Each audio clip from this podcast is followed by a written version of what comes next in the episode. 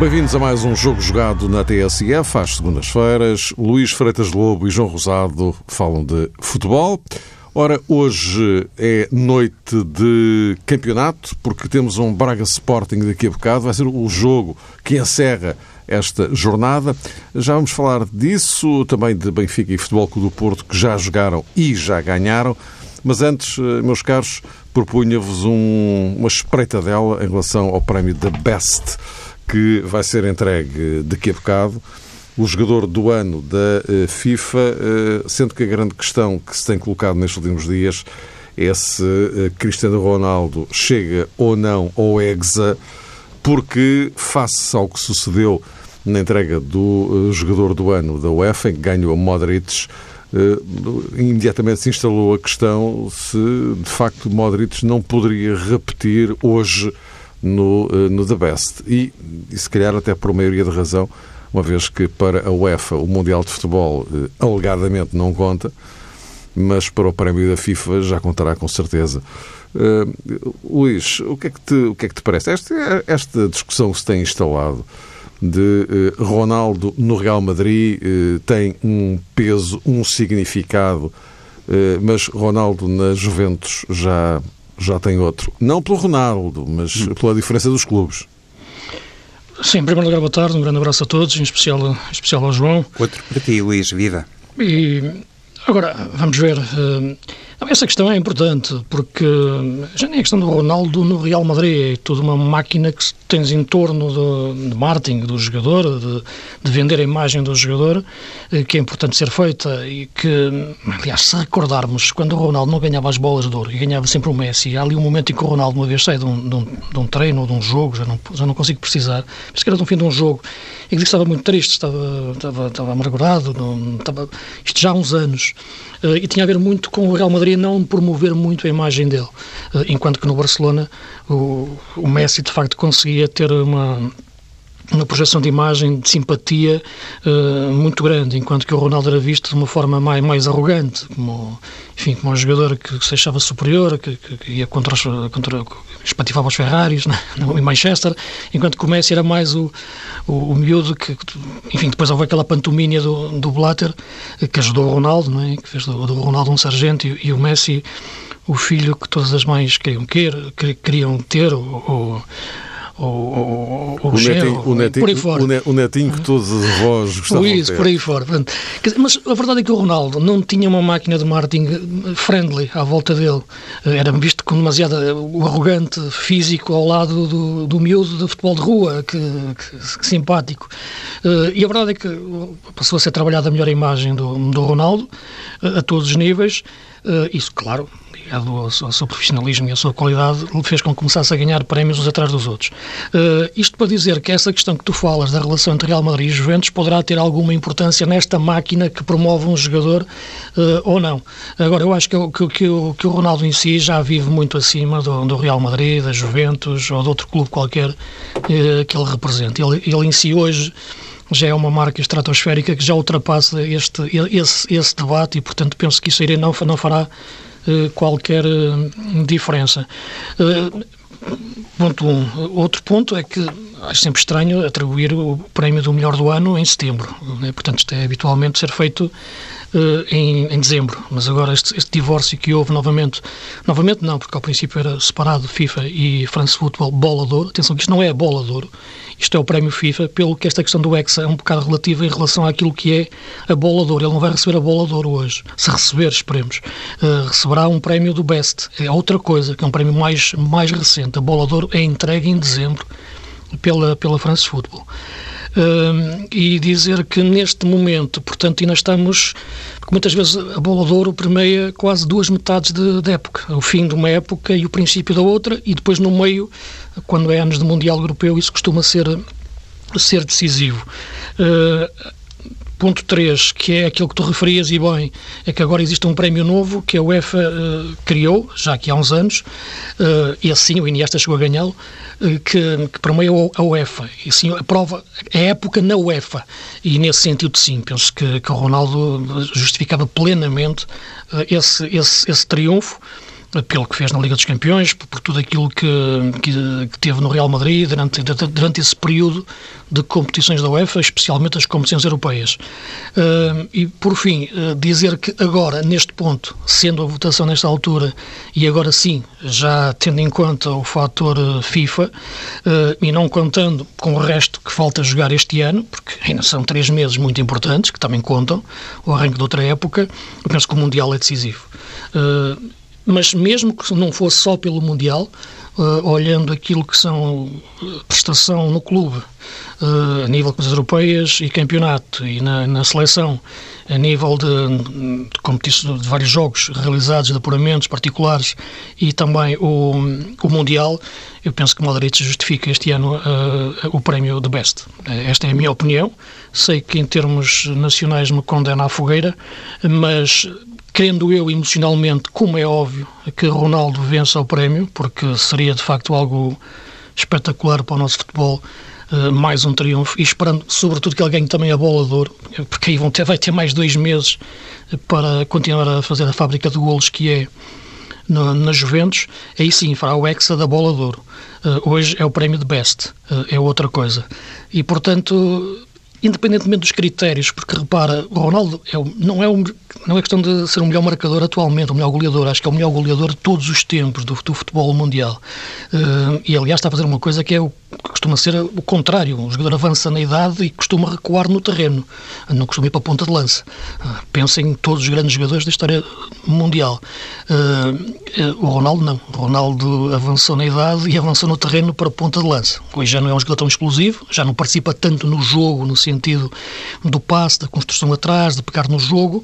Também não foi muito disso, mas a verdade é que hoje muito menos. Hoje é um finalizador puro. Modric é um jogador completo, no sentido de pegar no jogo atrás, olhar para a sua equipa, olhar para o adversário, construir o jogo. Chegou a jogar como pivô, como 6 uh, na, na, Croácia, depois como 8, depois como 10. No Real Madrid a mesma coisa, na construção de jogo, e portanto é mais jogador no sentido de construção de jogo e penso que o rendimento dele este ano foi fundamental. Eu distingo sempre uma coisa que é os jogadores que ganham a bola de ouro e os jogadores que fazem os outros ganhar a bola de ouro. E a verdade é que Messi teve sempre Iniesta e Xavi que o ajudaram muito a ganhar a bola de ouro eh, e, e para além, claro, do talento individual dele, que é brutal, mas hoje vemos um Barcelona e um Messi um pouco em crise existencial no seu modelo de jogo e qualidade. No lado do Real Madrid, a mesma coisa. Quando olho para Modric ou para Kroos, também vejo jogadores que ajudam uh, Ronaldo a ganhar uh, títulos e a ganhar bolas de ouro. Uh, e eles nunca as ganharão. E, e, portanto, neste momento, eu acho que a questão Modric, na minha opinião, vai ao encontro daquilo que é o melhor jogador, enquanto que o Ronaldo é o melhor goleador de sempre, de todos os tempos do futebol mundial. Uh, João, esta questão Ronaldo uh, Real versus Ronaldo Juventus. Sim, é uma e questão implicações ou não? De certeza que tem alguma implicação. Por algum motivo também a Juventus fez questão de contratar Cristiano Ronaldo na tentativa de chegar ainda ao último patamar. Falamos de um clube histórico, de um clube de dimensão planetária, com muitos adeptos eh, espalhados pelo mundo, mas a Juventus, dominando claramente na Série A, em Itália, ainda não conseguiu afirmar-se como a primeira potência europeia, ou se quisermos, a primeira potência mundial. E a contratação de Cristiano também era no sentido de fazer o clube de Turim chegar a esse ponto mais alto. Isso demora algum tempo, nem o próprio Cristiano pode, num ápice, de repente, nos dois primeiros ou três meses de compromisso com os Juventus, pode levar a equipa a esse lugar cimeiro, distanciado, por exemplo, do Real Madrid, do Barcelona, do United, do City, do Bayern, por aí fora. Por isso, é também natural que um pouco eh, na lógica contrária, o próprio Cristiano eh, não esteja completamente suportado pelo prestígio único das Juventus. Quando digo prestígio único, é neste sentido, de ser realmente um clube acima de todos os outros gigantes. Quissá, daqui a alguns meses, se calhar quando uh, tivermos conhecimento sobre o futuro campeão eh, da Europa, possamos já fazer uma avaliação diferente e, inclusivamente, perceber até que ponto a própria Juventus, dentro e fora das quatro linhas, pode ter, eh, digamos que, outro grau de influência sobre as instâncias internacionais. Também sabemos que este prémio, enfim, resultará da votação uh, dos adeptos. Há ali, digamos que, uma percentagem influenciadora. Isso, eventualmente, até poderia jogar a favor de Cristiano uh, Ronaldo. Mas, uh, acima de tudo, Mário Luís, o que me parece é que neste prémio de Best, relativamente àquilo que pode ser a consagração de um jogador, eu penso que não há nenhuma razão, sinceramente, que exclua um jogador como Griezmann desta lista, desta candidatura tripla, porque ficam só três, não é? Quando tudo fica mais afunilado, sobram apenas três candidatos. E eu acho inacreditável que um campeão do mundo como Griezmann, vencedor da Liga Europa, um jogador também de grande classe, depois tudo isto meio evidente, enfim, é extraordinariamente subjetivo estar aqui a analisar um por um, mas quando fazemos esta distinção de prémio FIFA, e há pouco também o Luís fazia a referência comparativamente à bola de ouro da France Food. Porque só o Ronaldo continua a poder ganhá-la independentemente do que acontecer hoje. Exatamente. Continua. A sexta bola de ouro ele pode ganhá-la em dezembro. Mas o que me parece realmente muito difícil de entender como é que o prémio FIFA não considera um campeão do mundo em ano de campeonato do mundo e um jogador como Griezmann, por exemplo. Até poderíamos falar aqui sim, de outros jogadores. Nos três, nos três, finalistas não há nenhum campeão do mundo. Eu acho que é o principal defeito desta eleição, sinceramente, independentemente de ganhar uh, Luka Modric ou ganhar Cristiano eh, Ronaldo ou até Salah, mas não se Isso tem a ver com as votações, não é? Que existiram. Claro, Luís, uh, sobrou esta lista final de três jogadores, mas como acontece sempre em qualquer eleição, em qualquer voto, em qualquer opinião, evidentemente que há critérios que pertencem a cada qual e se calhar também não são muito discutíveis, claro. porque uns gostam assim, outros gostam assado e outros gostam Eu, eu penso que, que, que, este, este troféu, enfim, nós que já somos mais antigos, isto agora tornou-se um pouco. está muito mediatizado, não é? Muito pela internet, pela, pela e divide-se muito o mundo logo entre duas partes, Messi e Ronaldo. Agora não, Messi, agora o Modric. Mas e repara, lembro-me do tempo em que queria que o, que o Futre ganhasse ao Gullit, não é? E, uhum. e, o, e o Futre perdeu por pouco com o Gullit, não é? Que o Deco ganhasse ao Shevchenko. O Shevchenko ganhou ao Deco em, em 2004 por poucos, por poucos votos uh, nessa altura. Já para não ir, claro, ao tempo do, do grande Eusébio, não é? Que também perdeu para o Bobby Charlton, porque o, o jornalista português votou no Bobby Charlton. Vê lá. Em, Pensava em 60, que estava garantido, não é? Em 66, assim. não sei. mas, mas por onde? Lá está. E, enfim, comparar o Eusébio naquela altura não, não havia comparação possível, nem hoje. Uh, agora, portanto, agora entramos num ponto em que eu acho que, que essa, e por isso o Mário começou bem com esta questão, estar na Juventus no Real Madrid não devia ter importância nenhuma, não é? Mas acaba por ter, em função daquilo que é hoje uma mediatização do, do, do discurso em torno daquilo que é uma figura, daquilo, em, em contraste com aquilo que é um jogo uh, coletivo, pelo que este prémio, noutros tempos, quando era obra apenas de jornalistas e, do, e numa análise mais mais imparcial, menos emocional até, eh, porque, reparem, eu fico dividido, é lógico, emocionalmente. Se eu tivesse que votar se fosse um jornalista português que votasse. Eu, eu, emocionalmente nunca me sentiria bem comigo próprio se não votasse no Ronaldo e o Ronaldo não ganhasse por causa de um voto meu. Portanto, iria votar no Ronaldo para primeiro. Mas acho que não estaria a ser justo comigo enquanto jornalista, enquanto analista, porque penso que este ano justificaria o Modric. Portanto, repare, é, é, é difícil, pelo que muitas vezes a lógica é não se poder votar no, no, no, no jogador que pertença ao seu próprio, ao seu próprio país. Uh, agora, isso são, são, são outro tipo de, de, de, debates, como é evidente. Agora, penso que este prémio entrou num, em planos de debate e discussão que ultrapassam aquilo que é a essência do jogo e o entendimento do jogo para ser um prémio muito de marketing e de campanhas que, que o levam a uma coisa ou, ou a outra. E até os jornais assumem isso, uh, sobretudo os jornais a quem pertencem os jogadores, nós vemos, nossos jornais fazem campanha pelo Ronaldo, como em França faz, fizeram pelo Griezmann, e claro, como em Espanha também estão a fazer agora pelo Modric, sobretudo, hoje a capa da marca é exatamente eh, Modric eh, a ganhar um lugar na vitrina para pôr a bola para pôr a bola não, prémio de best. Portanto, eu penso que não, não devia ser assim, não é? Devíamos colocar de lado esse, esse, ponto emocional e analisarmos as coisas, cada um tem a sua, a sua opinião, ninguém é dono da verdade, nem ninguém está obrigado a estar de acordo uns com os outros, pelo contrário, o que nos importa e apaixona é discutir futebol, eh, mas o prémio acho que entrou num ponto eh, demasiado pantanoso que não me agrada muito a nível do debate.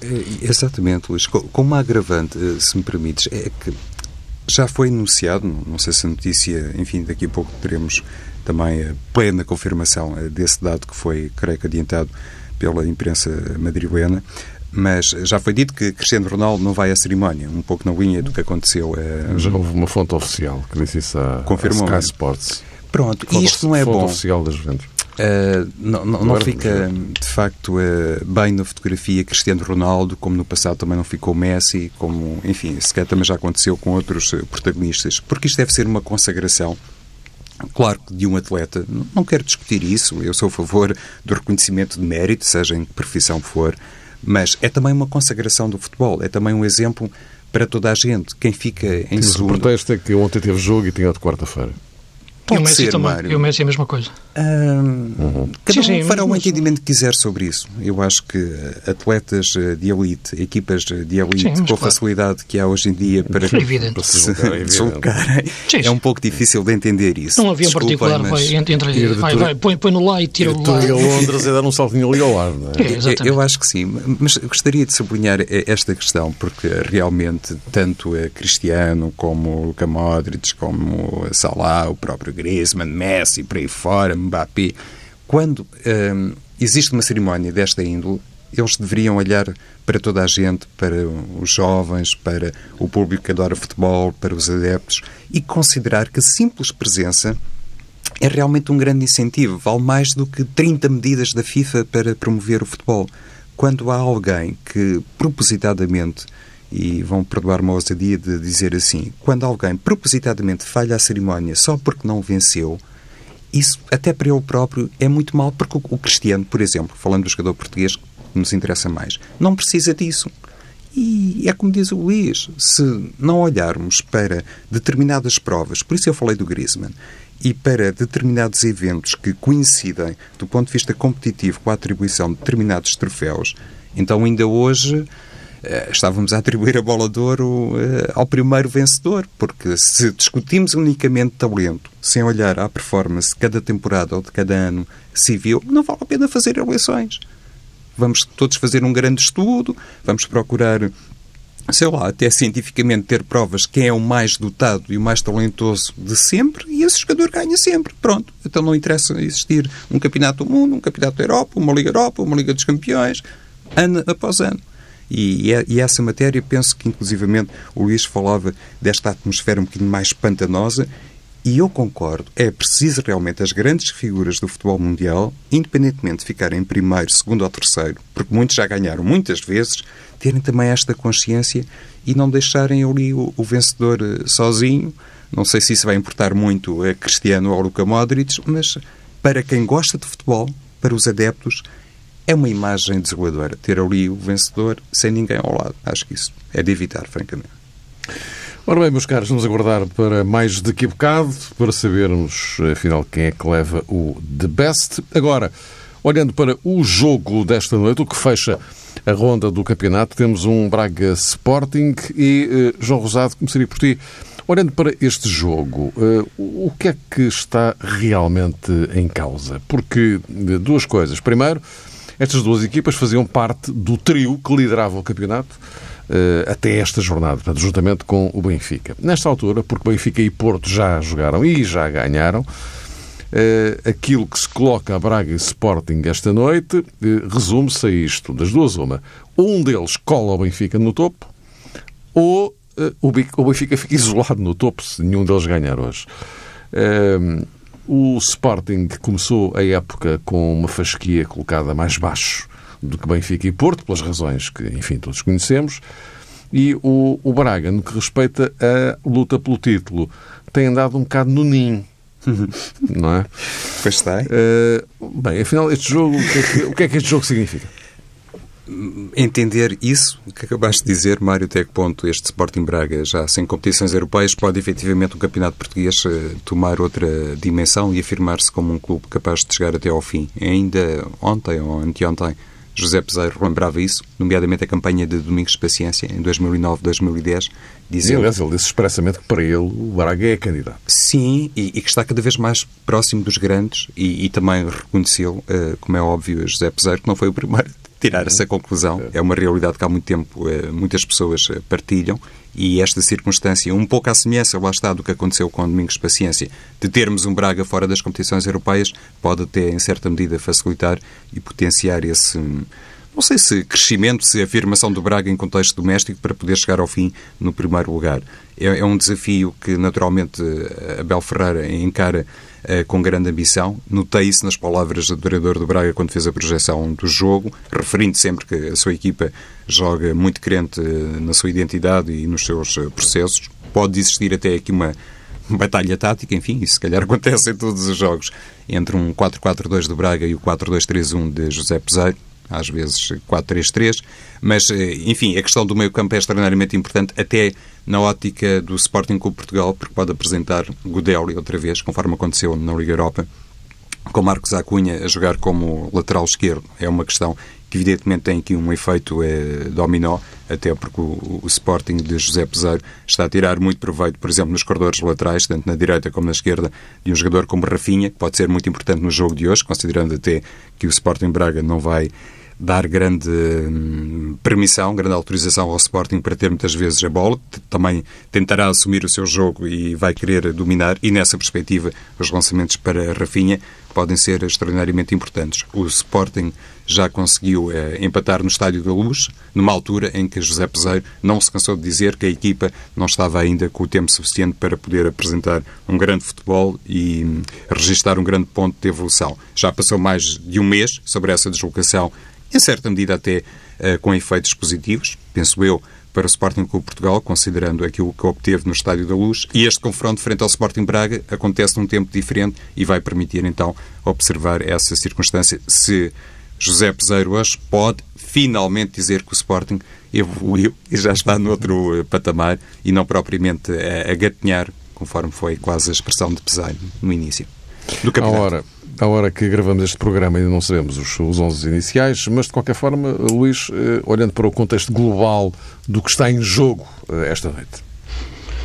Eu acho que estas duas equipas têm, têm plantel eh, para ser candidatas ao título de forma clara, Braga e, e Sporting. e, portanto, meterem-se na luta com Benfica e Porto, que estão hum, mais destacados a esse nível, até pelo que fizeram nas últimas épocas. E, portanto, eu acho que este jogo é, é Claro que não tem nenhum, nenhum caráter decisivo do ponto de vista pontual, mas terá um caráter mental, psicológico que eu acho que sim, que pode ser decisivo para um impulso desse acreditar e que faz ganhar os jogos seguintes. Eh, e, portanto, quem ganhar este jogo eh, vai ganhar muito desse capital mental de convencimento das suas capacidades, que é muito importante no, para os jogos seguintes.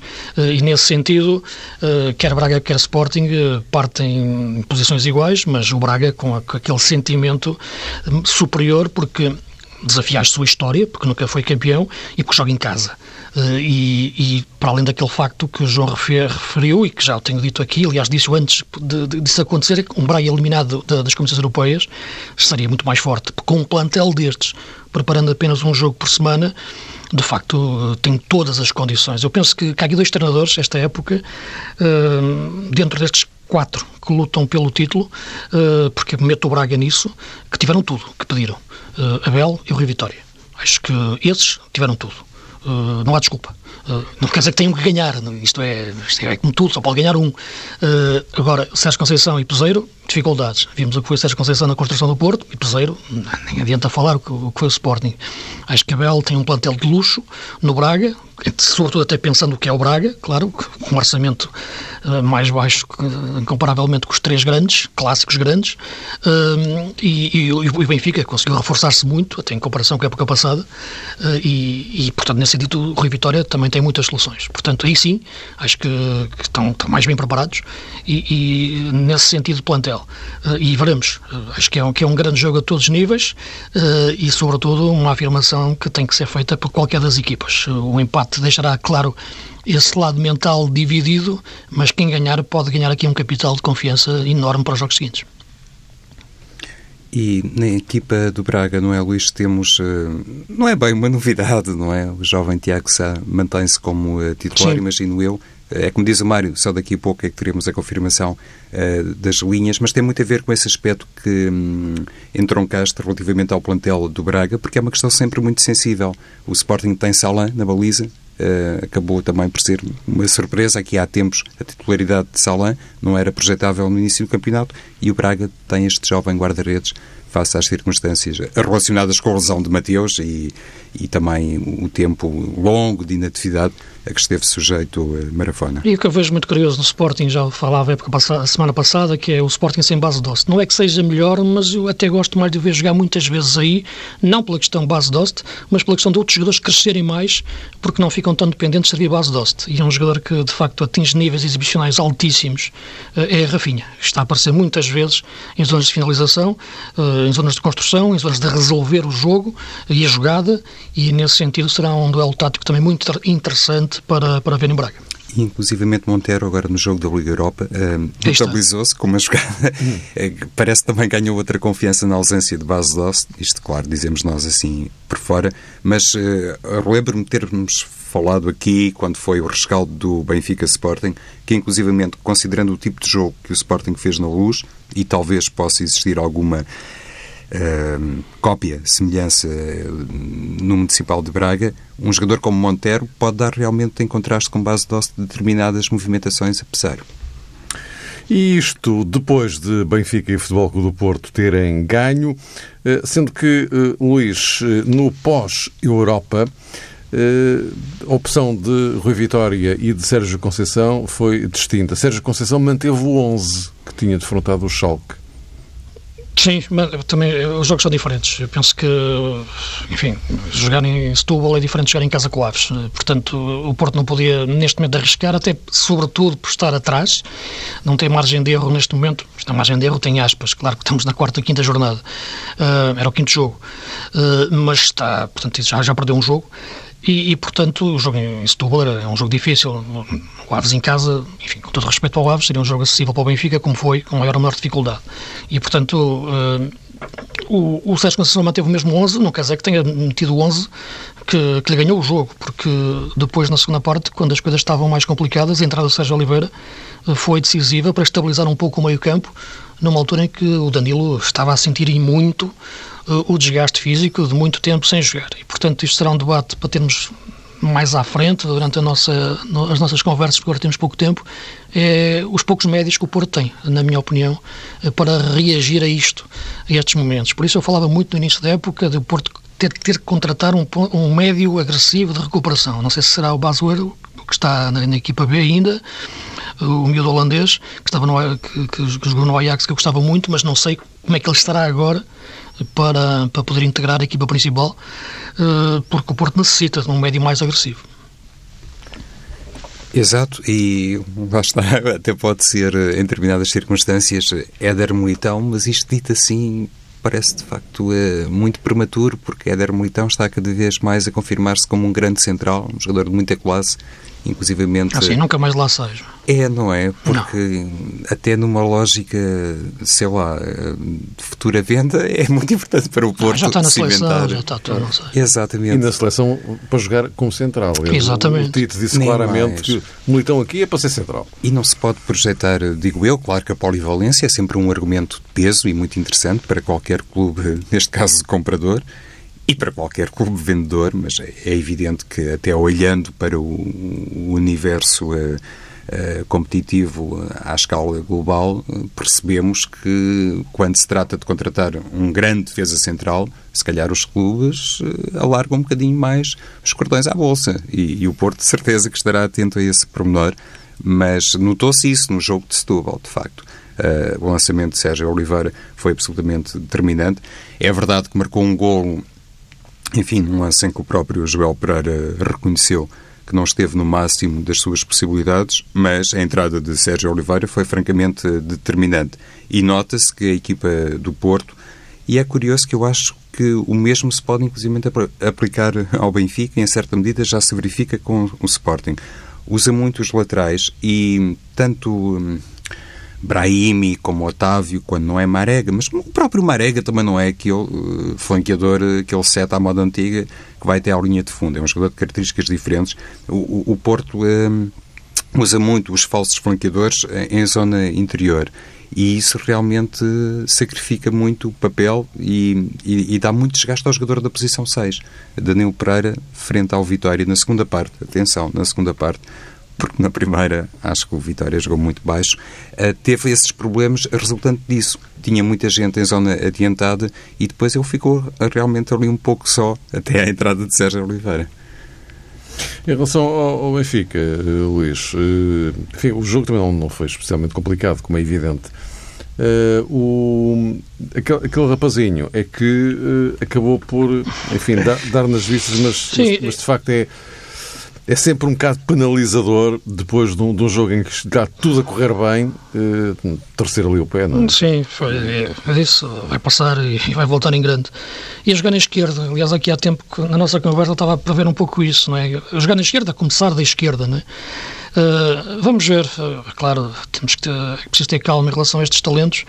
Ora, acho que o Gabriel entrou bem no jogo uh, e, portanto, isso dá mais uma solução para o meio-campo do Benfica. E essa questão do meio-campo, ter soluções para, para, para o meio-campo, é muito importante e essas foram as principais notas. A entrada de Gabriel no, no 11 e do João Félix, na solução que dá de talento dentro de, de mais um produto de formação do Benfica. Há aqui uma questão pendente, se, se me permitem, acho que iríamos encerrar com isso. Uh, o, o, o, Rui Vitória, Jonas regressou, é? Jonas, Jonas está de volta. E ontem o Rui Vitória dizia, depois do, do jogo, que a equipa está preparada para jogar em 4-3-3 ou 4-4-2. João Rosado, o que é que ele quer dizer com isto? E, e, até disse mais, Mário. Disse que a equipa já tem preparado um terceiro sistema. Exato. Estava. Que estava elaborado, que estava pronto a ser utilizado. E isso, se calhar, eh, realmente entrou um pouco naquilo que o Luís dizia sobre João Félix, ou seja, um jogador a começar na esquerda, mas lá está, como Brahimi, por exemplo, a fleter muito para dentro. E, e, eu, assim, inclusive falámos isso em Antena ontem, acho que o terceiro sistema do Benfica pode contemplar uma linha de três uh, atrás, na defesa, e, e depois, eventualmente, com uh, serve e salve nos corredores laterais uh, a abrirem mais, permitindo aqui a entrada de Jonas na equipa. Também o Luís mencionou a boa entrada, e eu concordo, de Gabriel no 11 benfiquista. E de repente já são, também não vão jogar todos, mas pronto, já são muitas soluções para o corredor central e para Rui Vitória poder pensar ali numa coabitação, pelo menos entre Jonas, Gabriel e Pizzi, digo eu, se calhar o tal terceiro sistema do Benfica é para dar descanso ao André Almeida, que neste momento não tem concorrência, e para dar descanso ao Alex Nossa, Grimaldo. É a quantidade de soluções que o Benfica tem, não é? Com Sim. comparação com, com, o que estávamos a falar do Porto. Portanto, não vão jogar todos, não vão jogar todos ao mesmo tempo, não é? Porque vão jogar todos claro. qualquer, na, altura certa e quando 24. é necessário. a questão é que o Porto não tem tantas soluções e, portanto, acho que por isso eu referi que o Braga e o Benfica, o Rui Vitória e o Abel, nesta altura, tiveram tudo o que queriam eh, neste, neste arranque da época. Meus caros, voltamos a encontrar-nos eh, para a semana e eh, lembro que para a semana temos a Europa de volta. Até lá. thank you